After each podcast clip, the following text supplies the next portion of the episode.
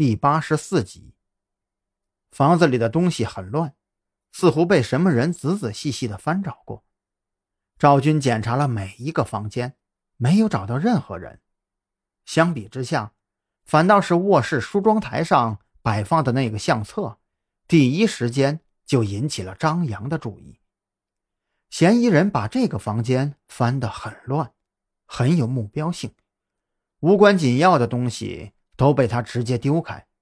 按理说，相册这种东西应该也是会被他直接丢开的，可他偏偏是倒扣在了桌子上。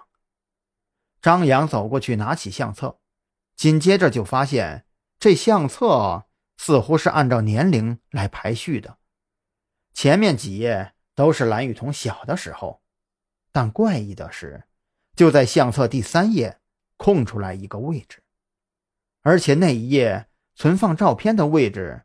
有一点点撕开的夹角痕迹，还是新的，应该是什么人取照片的时候用了蛮力，不小心弄开的。凶手在找的可能是这张照片。张扬把相册递给赵军，然而赵军一脸的苦相。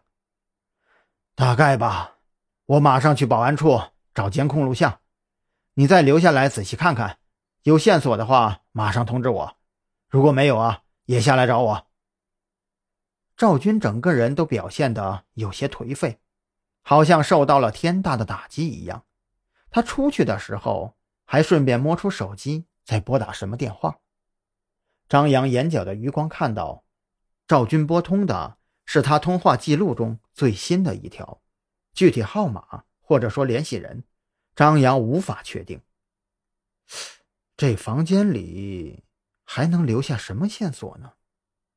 张扬的目光停在了客厅的沙发上，这沙发是毛绒的，似乎有什么人在这里挣扎过。张扬脑海当中浮现出蓝雨桐被人挟持进来，推倒在沙发上的情景。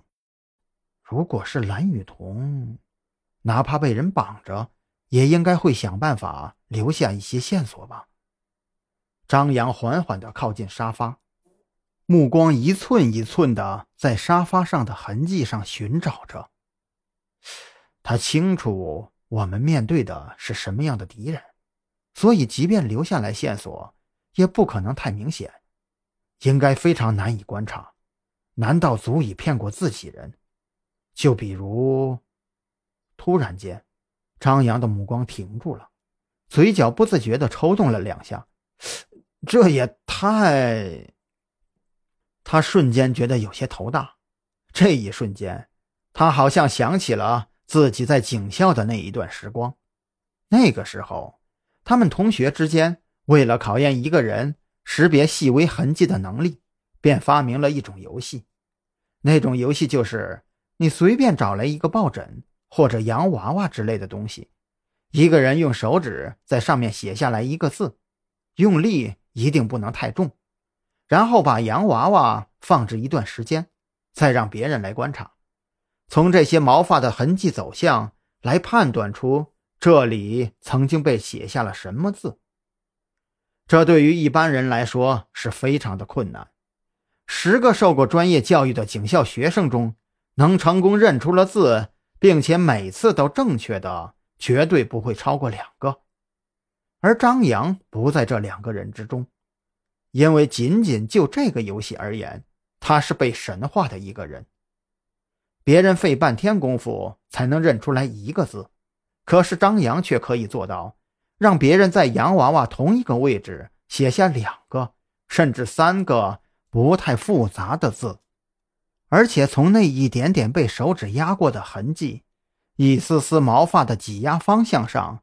准确地判断出这几个字是什么，以及他们的前后顺序。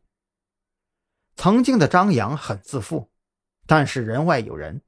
自从某一档综艺节目播出以后，他才知道这个世界上有很多与他一样，甚至更强的人存在。